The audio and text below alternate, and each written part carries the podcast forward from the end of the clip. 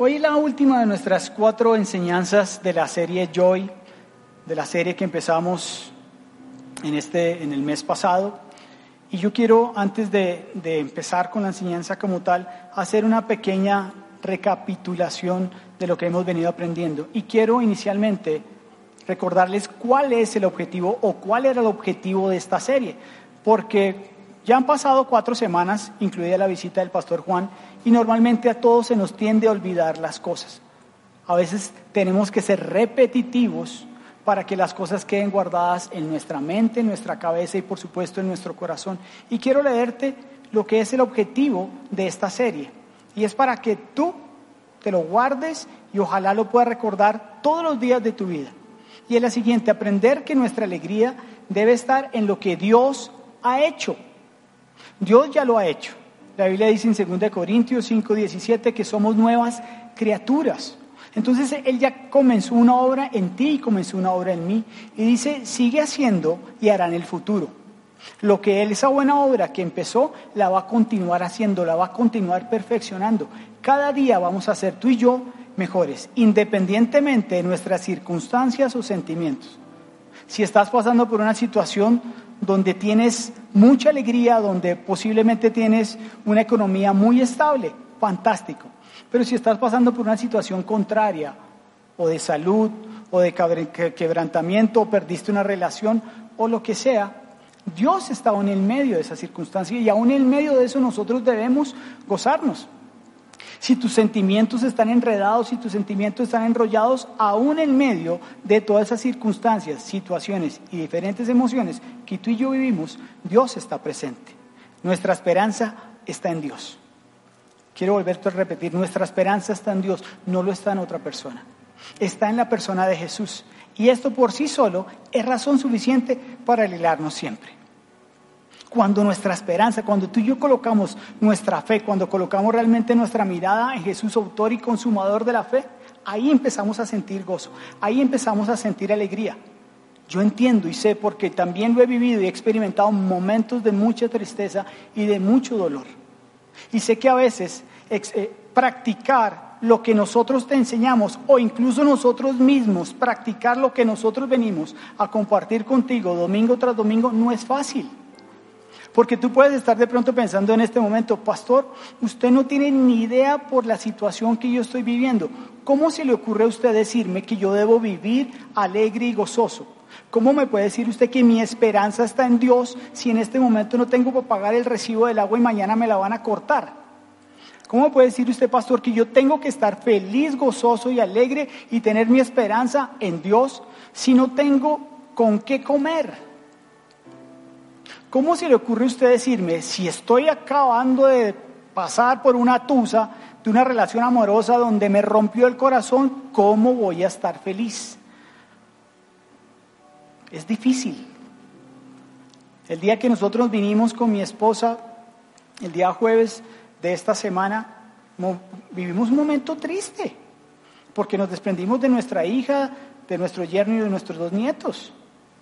Y fue un momento difícil, mas sin embargo, yo puse en práctica lo que venimos aprendiendo, lo que hemos venido desarrollando. Dice, mi esperanza está en Dios, mi esperanza está en Jesús, no en un viaje, no en un descanso, no en haber compartido un tiempo que fue muy especial con mis hijos y con mis nietos. Pero mi esperanza, tu esperanza, nuestra alegría, nuestro gozo, tiene que estar reflejado en la persona de Jesús. Eso es lo que nos tiene que traer a nosotros siempre alegría. ¿Viene la circunstancia difícil? Sí. ¿En dónde está mi gozo? En Jesús. ¿En dónde está mi esperanza? En Dios. ¿Qué tengo que hacer? Vivir alegre. ¿A qué me mandó el Señor? A vivir alegre. A vivir contento. Y el versículo central de esta enseñanza, en Primera de Tesalonicenses, no tenemos pantallas, así que métase conmigo en la película. Grábeselo. Si tiene su celular ahí y puede abrir su, su Biblia, si no lo quiere, no lo haga. Lo importante es que usted esté atento a lo que Dios va a hablar al corazón y la manera que va a cerrar esta serie el día de hoy. Primera de Tesalonicenses 5, 16, 18 dice, estén siempre qué? A ver si se acuerdan. ¿Cómo tenemos que estar siempre? ¿Con chicharrones? ¿Sin chicharrón? ¿Si el chicharrón tiene pelo? ¿Si no tiene pelo? si el problema está muy complicado, ¿cómo tenemos que estar viviendo? Es un consejo del apóstol Pablo, estén siempre alegres. Verso 17, nunca dejen de qué? De orar. A pesar de la circunstancia y la situación, primero, estemos alegres y en medio de nuestra alegría, eso nos invita a orar. Y el verso 18, den gracias a Dios cuando siempre, aún en medio de la situación que estás viviendo, tienes que darle gracias a Dios. Es un consejo, es una sugerencia. Estoy pasando por esto, pero aún en medio de esa tormenta, de ese valle de sombras en el cual estoy parado y estoy viviendo ahorita, Señor, yo te doy gracias porque sé que estoy posiblemente en medio de tu voluntad. Entonces el apóstol Pablo da esa sugerencia a la iglesia de Tesalónica. Den gracias a Dios siempre porque eso es lo que Él quiere para ustedes en Jesucristo. ¿Se acuerdan que en la primera enseñanza les invitamos y les dimos unas gafas importadas? Yo no me acuerdo dónde fue que las importamos. Y donde les invitamos a que se las colocaran. Y lo que queríamos enseñar en esa, en esa sesión era que nosotros debíamos ver de la manera que ve Dios en 3D cuando tú y yo vamos a una película 3D vemos los colores más cercanos, más vivos, sentimos que el monstruo nos respira en la nuca, que se nos va a comer los ojos, que nos va a quitar la nariz, que se nos va a, quitar a los niños, lo que sea. Y lo que está invitándonos Dios a que nosotros veamos esa vida en 3D a que nosotros vivamos y experimentemos de una forma superlativa, de que todo sea más brillante para nosotros, que si el día amaneció oscuro, para nosotros sea un día soleado. Que si tú dices, hoy yo siento que no me va a ir bien, todo lo contrario, digas, yo tengo que ver la vida en 3D porque así me diseñó Dios, porque así Él quiere que yo viva y experimente lo que Él diseñó para mí. Todo lo que tú ves, visible o invisible, está diseñado para ti, para que tú experimentes gozo y para que tú experimentes alegría. Mira, todo, aún las dificultades. Ahora no lo entendemos, posiblemente más adelante lo podremos lograr entender y podremos decir, Señor, gracias porque en medio de esa circunstancia anterior, hoy me gozo. Gracias porque yo puedo dar gloria de lo que viví, de lo que aprendí y puedo darte a ti las gracias porque eso edificó y bendijo mi vida.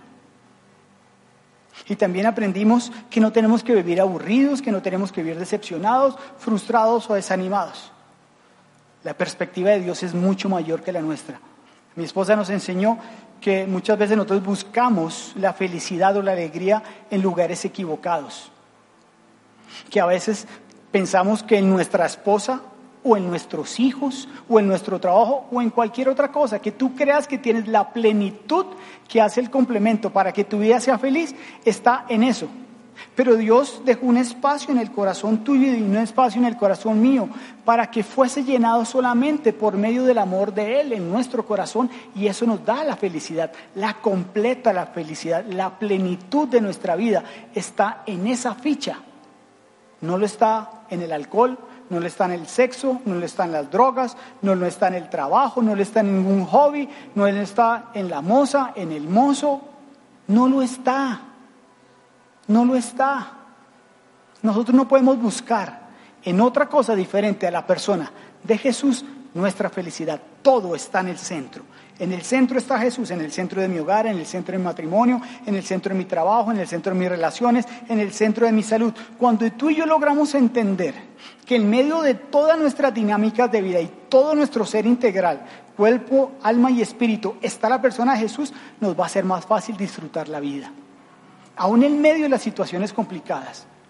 Pero cuando nosotros lo creemos, lo vamos a entender de una manera distinta. Y la última enseñanza que nos dio Yvonne, donde ella tomó las tres letras de la palabra joy y las dividió, y donde la J dijo que es Jesús. Y nosotros tenemos que estar con nuestra relación con Dios a través de la persona de Jesús. Y la palabra O la dividió con otros en las relaciones con la familia y las relaciones con los amigos, cosas que son demasiado importantes para nosotros. Y la Y, que es yo, nosotros vivimos en una temporalidad, o sea, esto que tú y yo, lo que tú tienes acá, lo que te tocas, con cola empinada, sin cola empinada, como la tengas o como tenga lo que tengas, tiene una fecha de caducidad. Y esa fecha de caducidad va a llegar en su momento. Y por eso no nos tenemos que afanar y estar tan estresados. Tenemos una identidad en Cristo y por supuesto tenemos el amor de Dios. Y como se los dije al principio cuando tuvimos el problema de la luz, es Hakuna Matata. ¿Se acuerdan de esa película del Rey León?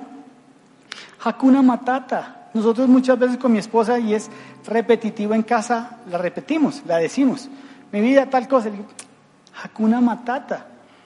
El libro de Mateo en el capítulo 6, si lo trasladáramos a la, a la versión de Timón y Pumba, él decía, no se afanen por nada, póngale Hakuna Matata.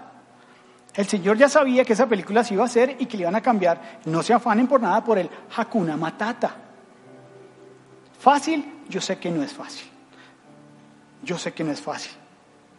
Pero cuando intentamos entenderlo y vivirlo y experimentarlo, va a empezar a haber un cambio en nuestra vida. Probablemente tú y yo, tú y yo, no, probablemente tú y yo en otro momento pudimos ver una película que se llama En busca de la felicidad.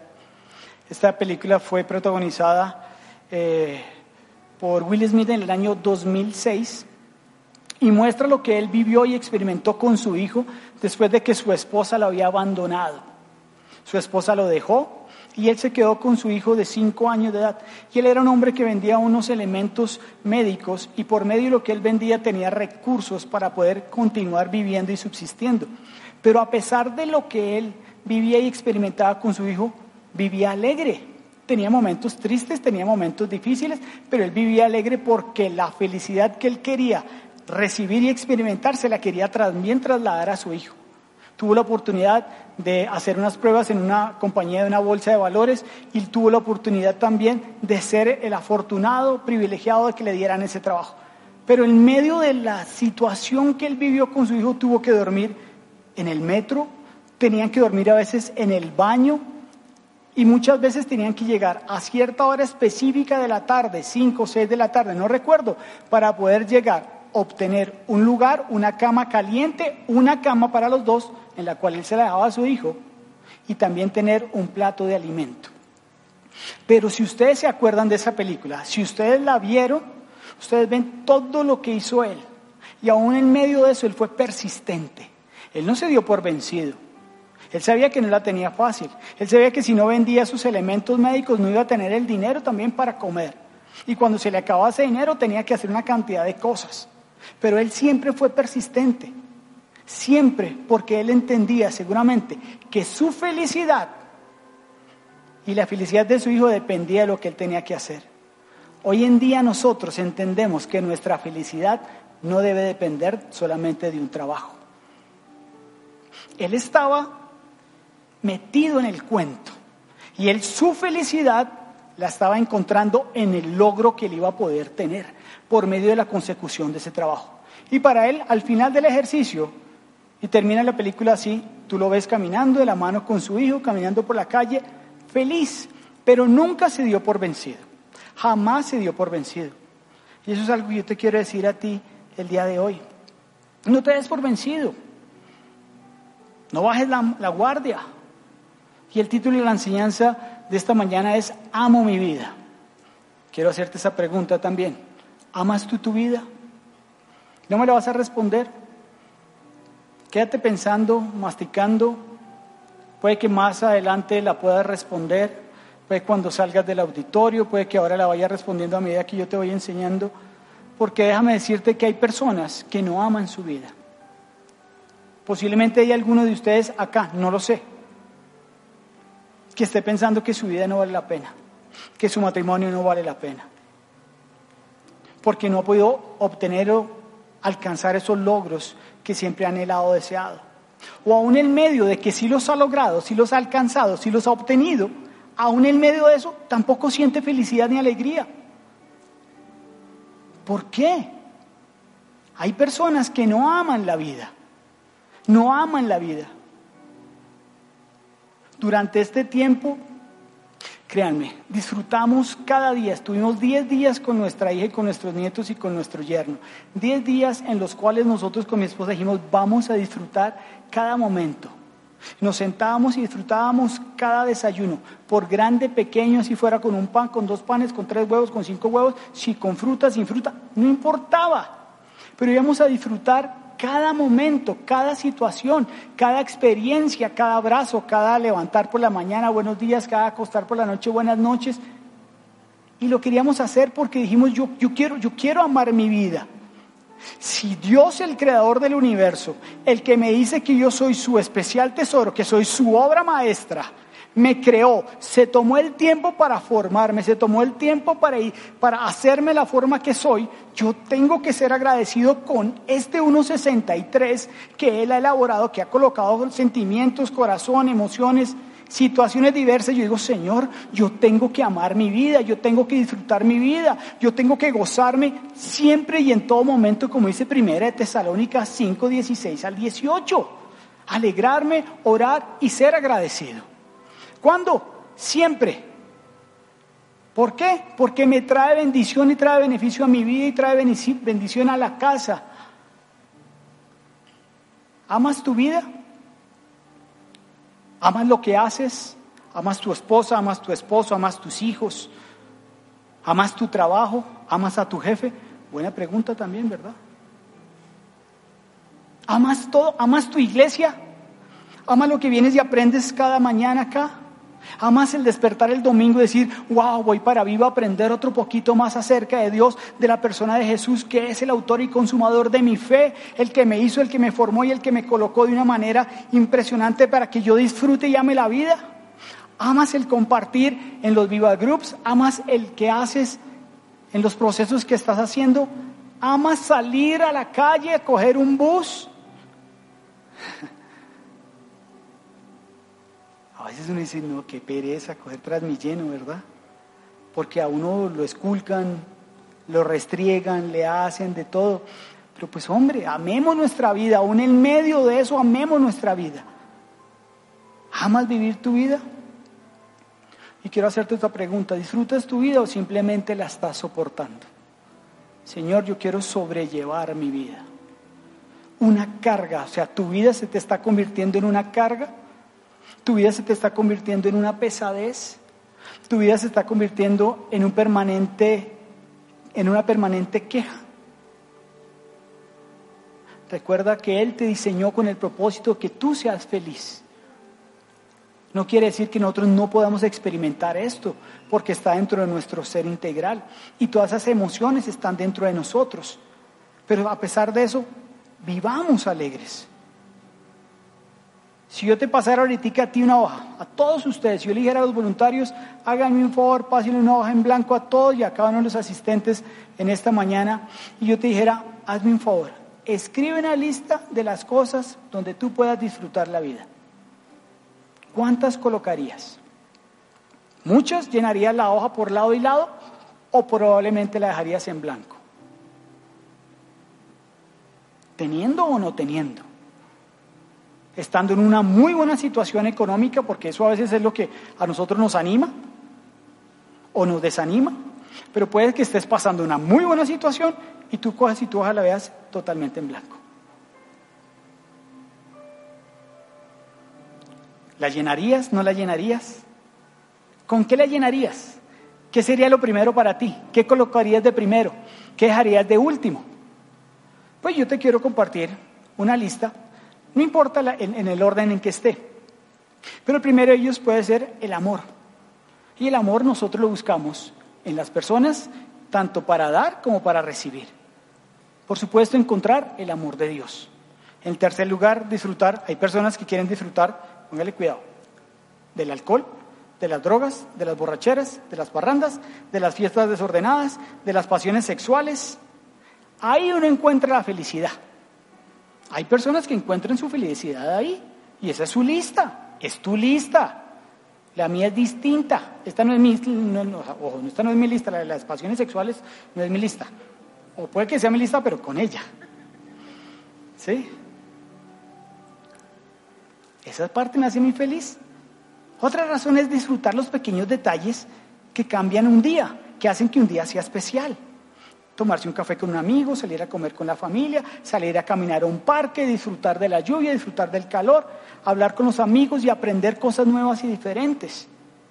Hay otra que hace que nuestra vida sea significativa y es hacer que nosotros seamos recordados por medio de lo que hacemos, de nuestro propósito de vida. Otras pueden ser vivir con los amigos, hacer reuniones con los amigos, mantener buenas relaciones con los amigos y por supuesto con la familia. Porque en ocasiones a veces le damos más importancia a los amigos que a la familia y no quiere decir que esto esté mal. No está mal, pero a veces hay personas que le dan más importancia a los amigos que a sus propios familiares. Y quiero cerrar con esto, esta parte de la enseñanza. Hay personas que les gusta arriesgarse, aventurarse, botarse de paracaídas, de parapente, de bucear, de hacer cualquier cantidad de cosas. Eso le llena felicidad y alegría a su vida. ¿Cuál es tu lista? ¿Qué te hace a ti feliz? ¿Cuál es tu lista? Tienes para escribir muchas cosas. Me encantaría que pudiéramos compartirlas algún día.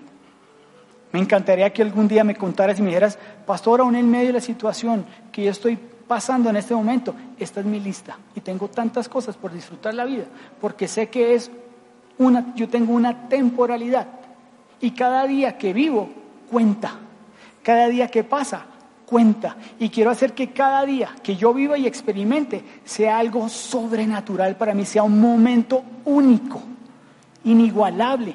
Yo no voy a vivir la vida de mi esposa ni ella me va a poder obligar a vivir la vida de ella. Yo tengo que vivir mi propia vida, yo tengo que amar mi propia vida. Yo soy el responsable de amarme a mí tal y como soy, con el diseño que Él me creó. Yo no puedo amar la vida de la tía, no puedo amar la vida tuya. Tú tienes que amar tu propia vida, con todas las situaciones que tienes. De la señora Mercedes tampoco, de Nata tampoco. ¿Verdad? Quisiera a veces a veces uno ve a las personas con, el rostro eh, aburrido, estresados y demás, y uno quisiera como meterse dentro de esas personas y decirle, ánimo, ánimo, ánimo. Yo de pronto pudiera caber en el cuerpo de algunos y decirle, ánimo, ánimo, ánimo. ¿Sí? Y hacerlos felices. Pero no me corresponde a mí, es tu responsabilidad. Tú eres diseño único y exclusivo de Dios. Tú eres su obra maestra. Eres su obra maestra, tú eres su especial tesoro. Ama y disfruta tu vida. Uno se sienta muchas veces con personas y le dicen las siguientes frases. Si no fuera por mis hijos o por mi esposo, yo no tendría una razón de vivir. Si mi esposo o mi esposa se muere, yo me muero. Si mis hijos se van de casa, yo no sé qué voy a hacer. O mi trabajo es lo único que me hace a mí feliz. Está casado, tiene hijos y tiene otra cantidad de cosas, pero él dice o ella dice que lo único que le puede hacer feliz es su trabajo. O yo encuentro felicidad en comprar cosas. Irme de shopping. ¿Irme de qué? De shopping. Fíjese cómo se hace el pie. Irme de shopping. Ahí encuentras tú felicidad. Pregunta. ¿Y si no tienes a tu esposo o a tu esposa? ¿Y si tus hijos ya se fueron de casa? ¿Y si te despiden del trabajo? ¿Y si no tienes el recurso para irte de shopping? ¿Se te acaba la vida? Ya, se me acabó la vida. Punto. Señor, quítame el oxígeno, llévame contigo porque ya no tengo motivos para vivir. Ya no tengo motivos para vivir. ¿Cómo puede asumir una persona el resto de su vida con situaciones como estas? y me encontré con este verso fantástico, increíble, del apóstol Pablo en el libro de Filipenses 1:21. Y él dice, pues para mí el vivir es Cristo y el morir es ganancia. Si hay algo que vale la pena para nosotros, es que vivamos para Jesús. Es que vivamos para Él, para que Él viva en medio de nuestras dinámicas de vida. El apóstol Pablo en ese momento estaba a punto de ser enjuiciado por César. Él no sabía si estaba, estaba en prisión y él no sabía si lo iban a condenar a muerte o no lo iban a condenar a muerte. Pero aún en medio de eso, él sabía que él estaba experimentando y estaba en el centro de la voluntad de Dios. No importa si me voy a morir, no importa si me voy a quedar. Y él dijo esta famosa frase o citó este famoso versículo. Para mí el vivir es quien? Cristo. Y el morir es ganancia. Podríamos decirlo Hakuna Matata. Él dijo, si tengo que morir, muero feliz. Porque voy a experimentar, porque sé que estoy en medio de la voluntad de Dios, aún en medio de eso tan difícil que podía estar viviendo y experimentando. Él decía, para mí vivir es Cristo y el morir es ganancia. Para ti, para mí, los que estamos sentados acá es porque queremos relacionarnos con Jesús, porque queremos experimentar la vida de Jesús, porque queremos aprender para lo cual fuimos diseñados por medio de a lo que Él vino a nosotros a enseñarnos. Te quiero leer cinco razones para vivir. Cinco. Tú puedes colocarlas, sumarles, no las, las puedes descartar, puedes adicionarlas, pero quiero que te las grabes. Y ojalá las puedas de verdad aumentar. Pero aquí son simplemente cinco. La primera de ellas es Jesús. Cuando nosotros entendemos, comprendemos que fuimos diseñados para, para, para el placer de Dios, Él nos diseñó, recuerda, para que nosotros tuviéramos una relación con Él. Él está siempre atento, Él siempre tiene el canal abierto, Él siempre está sintonizado en un mismo canal y Él quiere que nosotros vayamos a relacionarnos con Él a través de la persona de Jesús. Esa es una razón para vivir, es la primera razón para mí, para vivir. Yo le he dicho a mi esposa muchas veces y se lo he repetido en varias ocasiones, digo, mi vida, tú me haces feliz, plenamente feliz pero yo te quiero decir que tú no compites con la felicidad que me da Jesús en mi corazón. Y eso a ella no la llena de celos. Qué piedra con ese man. Qué rabia que me quitó el primer lugar. Y dice, ahora qué hacemos con ese personaje? Nada, ella está feliz porque yo sé que ella está buscando la felicidad en la persona de Jesús y no en mí. El primero debería ser Jesús. Segundo, propósito de vida. Si lo que tú y yo hacemos produce un cambio, un cambio en cualquier persona, eso nos tiene que traer felicidad. Si lo que hacemos en nuestra casa como esposo, como esposa, como hijos, produce algo en el corazón de una persona, eso nos tiene que ayudar a traer felicidad. Es el propósito de nuestra vida. Si en tu trabajo tú te sientes, te sientes pleno y lleno con lo que haces, pero por medio de lo que tú haces y el testimonio de Jesús en tu vida le trae plenitud a tu corazón, pero hace el cambio en alguna persona, eso tiene que traer felicidad a tu corazón. Que la persona cuando te vea en tu trabajo o donde quiera que tú estés caminando y te vean, diga, wow, este hombre ve esta mujer, experimenta el amor de Dios en su vida. Y empieza a tener ese anhelo ese deseo de decir, yo quiero lo que él tiene, yo quiero lo que ella tiene. Y si te preguntan, ¿tú qué tienes? ¿Por qué caminas de la manera que caminas si yo sé que estás metido en un problema teso o estás viviendo y experimentando algo difícil? Y que tú tengas la capacidad de decir con toda sinceridad y tranquilidad, yo tengo el amor de Jesús en mi vida. Y eso me hace a mí feliz, eso me llena a mí de gozo, eso me llena a mí de alegría, eso hace que yo ame mi vida. Y esa persona decir, yo quiero de eso. Eso es parte del propósito de tu, vida. El tercero, la persona que escogimos o escogeremos para toda la vida. Si estás soltero, si estás soltera, no te enredes con cualquiera, porfa. Es un consejo que yo le dije a mis hijas. De las pocas cosas que nosotros escogemos y tenemos la posibilidad y el privilegio de escoger, porque nosotros no escogimos ni siquiera los padres ni en la casa que nacimos. Pero de las únicas cosas que nosotros tenemos la oportunidad de escoger y de saber escoger bien es nuestra pareja para toda la vida. Eso te va a llenar de felicidad.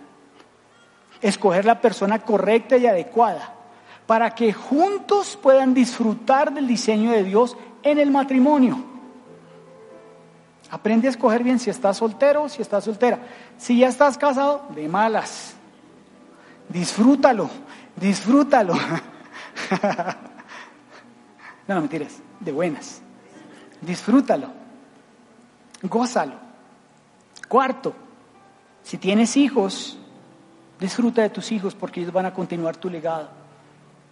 Si no tienes hijos, pero más adelante quieres tenerlos, disfrútalos más adelante cuando vengan, porque ellos van a continuar tu legado. No de herencia, no solamente lo que tú les dejas, sino lo que tú les transmites y enseñas. Tu fe, tus valores.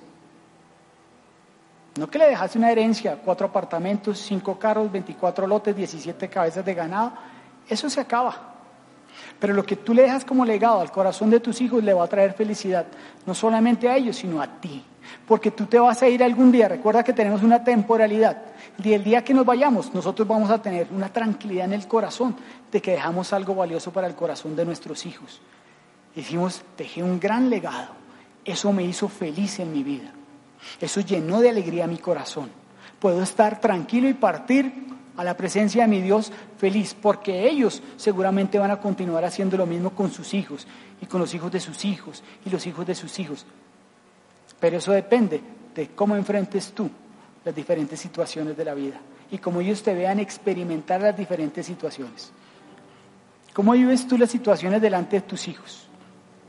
¿Qué podrían decir tus hijos si yo los entrevistara de cómo son ustedes en casa con momentos difíciles? Tu papá es feliz y tu mamá es amargada.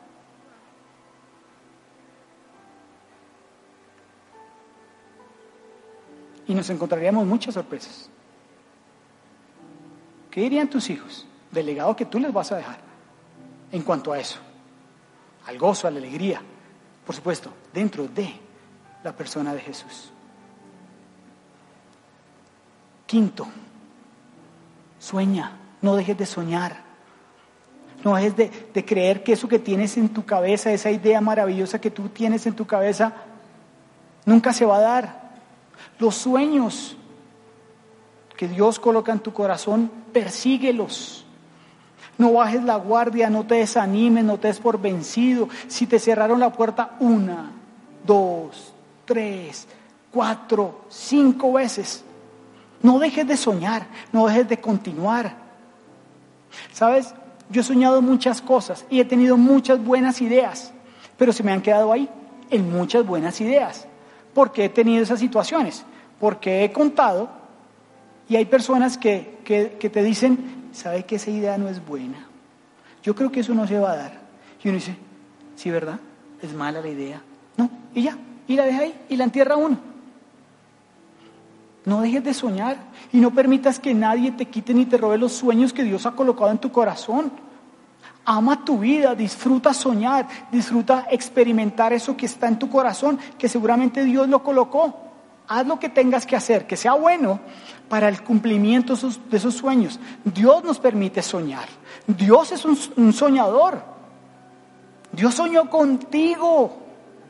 No es suficiente uno para vivir alegre. decir, Dios soñó conmigo, Dios soñó con darme una vida para que yo la amara y para que la disfrutara. Yo por eso tengo que continuar soñando. Yo con eso tengo que continuar viviendo de la manera que estoy viviendo.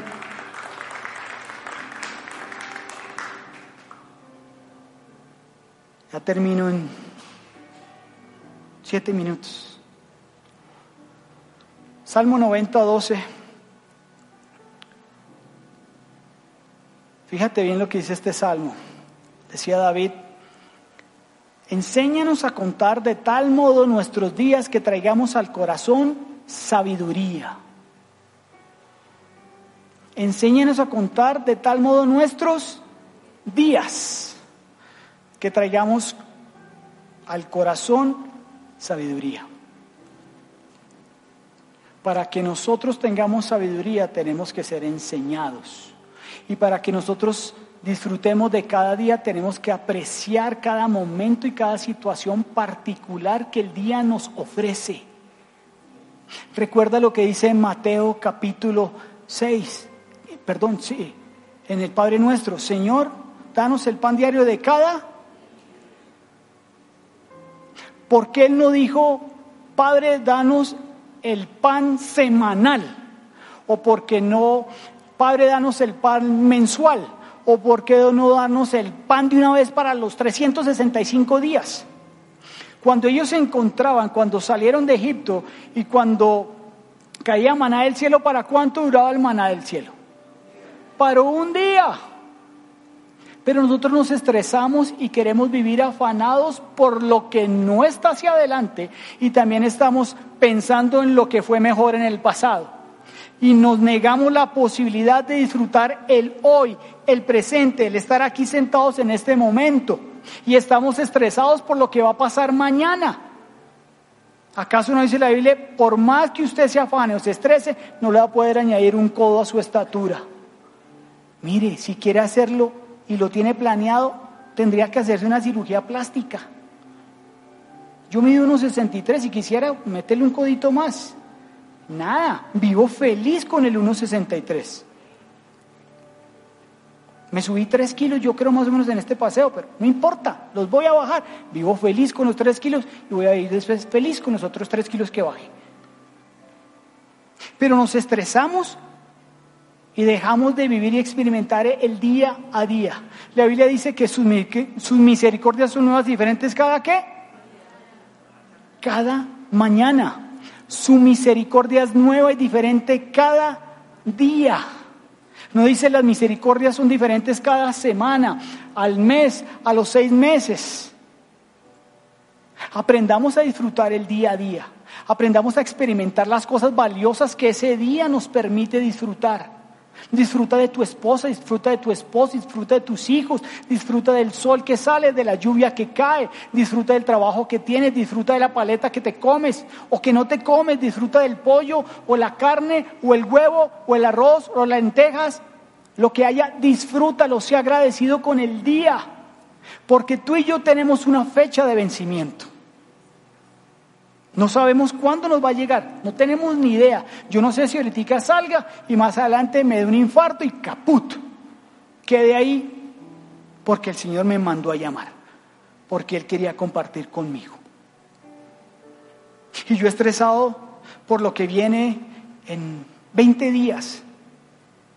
Yo quiero, yo quiero realmente disfrutar mi vida, quiero amar mi vida, quiero gozar mi vida, quiero realmente cogerme de la mano con mi esposa en un parque, en donde sea, con lo que sea. Quiero disfrutar con ustedes, quiero disfrutar con mi familia, quiero disfrutar con mis amigos, quiero disfrutar de mis nietos, pero un día a la vez, un día a la vez, yo no quiero realmente vivir estresado, afanado y angustiado por lo que no ha vivido, no, lo he vivido, no lo he experimentado.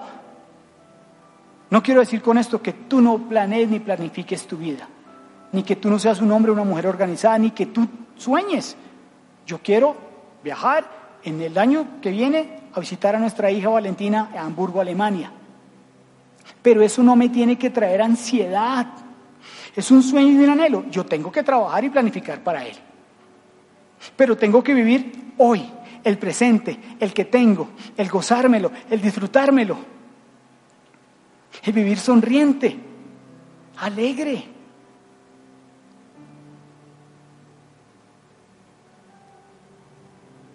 Disfruta. Todo esto que te enseñé para llegar a esto. Disfruta un día a la vez. Un día a la vez. Los alcohólicos anónimos, ellos tienen un, dicho y dicen es, por el día de hoy no voy a tomar. Y así mantienen día a día. Y pasan años enteros. Y al día siguiente, después de cuatro años, se levantan. Por hoy no voy a tomar. Cuando tú te das cuenta, vas logrando el día uno, el día dos, el día tres, el día cuatro. No sé si a ti te pasa de la misma manera que me puede pasar a mí cuando arranca el, primero de enero y uno hace una cantidad de cosas y deseos. Dice, yo este año sí voy a hacer ejercicio, voy a comprometerme con mi cuerpo, voy a ir al gimnasio, voy a leer un libro cada mes o cada semana, este sí voy a hacer la dieta, esta sí voy a hacer... Y llega el primero de febrero y se acabó eso. No está mal que proyectemos, no está mal que planifiquemos, pero sí está bien que disfrutemos día a día, momento a momento. Tú no sabes, yo no sé cuándo nos toque el día, pero por lo menos si a mí me tocara hoy o si me tocara mañana, y si yo llegara adelante la presencia del Señor y me hiciera la pregunta, Willy, ¿amaste tu vida y disfrutaste el día a día? ¿Yo cómo le respondería?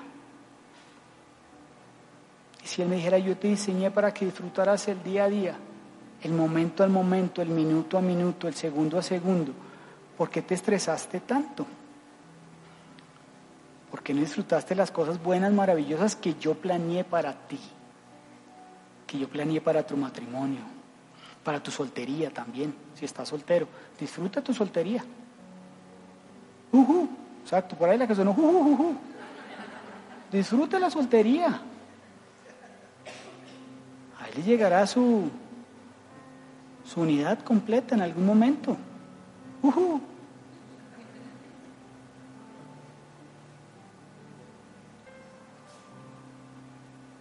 ¿Estás viviendo tu vida con alegría? ¿La estás viviendo y experimentando realmente alegre, gozoso? Si lo estás haciendo, fantástico. Si no lo estás haciendo, es momento de reevaluar y darle prioridades a lo que realmente merece la prioridad. En el orden que tú quieras, en el orden que tú desees. Mi consejo, colócalo a él de primeras. Deja que Él sea el centro de tu vida. Deja que Él sea el centro de todo lo que tú haces. Todo, todo. No lo saques de la ecuación. De ahí para abajo va a ser ganancia. Ya para finalizar, y si quieren chicos pueden subir. Si yo te hiciera esta, esta pregunta, probablemente tú me vas a responder con tu Tú haces la pregunta primero. ¿Qué edad tienes, tía? No me vas a responder, tranquila, fresca. Quédate ahí, guárdatelo. ¿Mm? ¿Qué edad tienes, Roche? ¿Qué edad tienes, Wilson? ¿Qué edad tienes, David? Sile, Don Israel, Dieguito, Clau. Háganse la pregunta a todos ustedes. ¿Qué edad tienen? Ustedes lo más probable es que me contesten, tengo 42 años, 39 años, 52 años, 15 años, 18 años. Es la respuesta que tú me darías, ¿verdad, Wilson? ¿Cuántos años tienes? Fresco, no me voy a decir tampoco. ¿Cuántos? Wilson, además, él tiene 25 años. Eso es soñar. Él ama su vida. Él dice, yo tengo 25, yo le creo quién yo soy para negarlo, si él así ama su vida. Pero si yo te cambiara la pregunta y te dijera,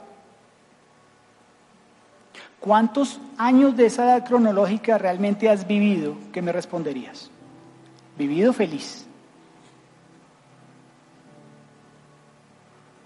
experimentado el gozo que el Señor ha colocado en tu corazón, el diseño y el propósito para el cual Él te diseñó para ser feliz, para ser una persona plena en Él. ¿Cuánto edad, edad tienes? ¿40? Perfecto.